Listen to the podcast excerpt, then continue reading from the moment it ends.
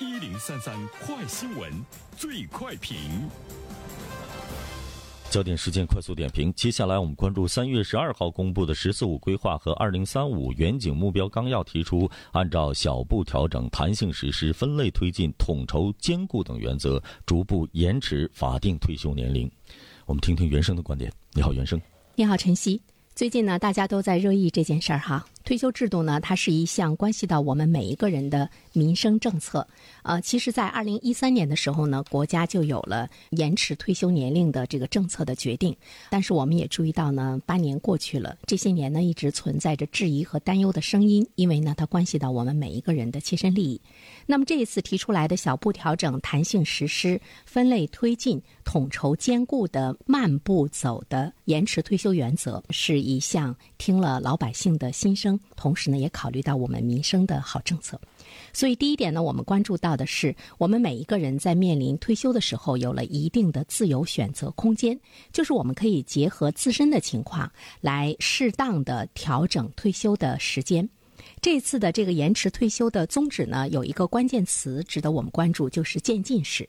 所谓的渐进式呢，其实它是制定了一个过渡期。比如说，对于女工人、女干部还有男职工，都采取了不同的延迟的幅度。假设说每三年延长一岁，那么具体到每个人，或许呢延长四个月、八个月等等。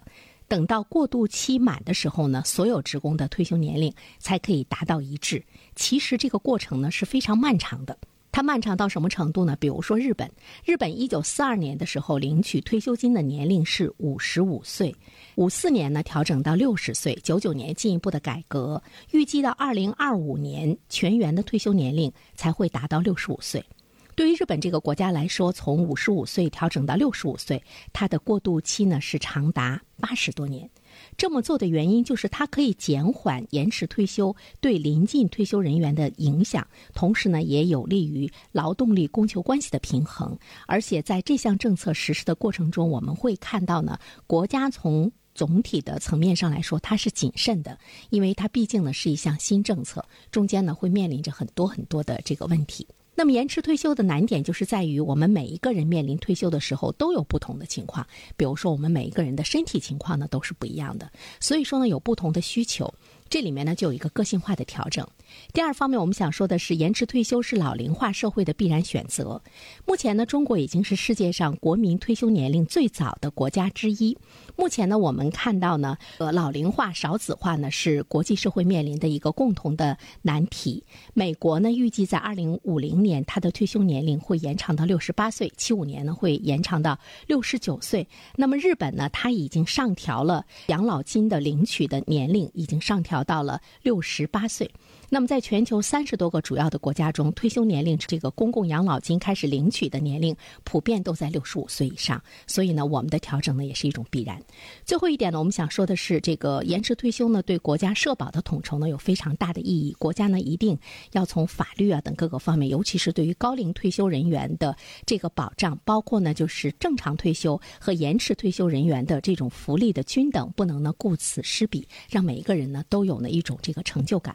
还有呢，我特别想说的是，就是我们对于事业和工作的规划以及心态要有所改变。老态不是年龄问题，更多的呢是一种心态和态度的问题。包括呢，这个单位对于你的员工的老龄化的这样的一种态度，包括我们自身的一个定义。比如说，在国际上来讲，六十五周岁以上的人确定为老年人。那么对于我们国家来说呢，标准是六十周岁。但是我们注意到，日本这个国家四成受访者认为七十岁以上才算是老年年。人，如果我们也有这样的一个概念的话，那么对于五十多岁、六十岁的人，你会觉得你依然呢年轻力壮，或者是你依然有一份事业心，包括我们个人的事业规划，恐怕呢都要重新的去界定了。好了，晨曦，嗯，感谢原生，各位听友，大家好，感谢始终如一收听原声评论。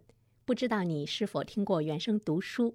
最近呢上线了一本书《终身成长》，非常期待着你可以听到它。终身成长这本书很有名气啊，它坐镇亚马逊心理类畅销榜已经有十年的时间。这本书呢是向我们讲述思维模式会对我们的行为方式产生深远的影响，可以决定我们成为什么样的人。它颠覆了传统成功学的观念，您可以搜索“原声解读终身成长”，就可以听到喽。谢谢你。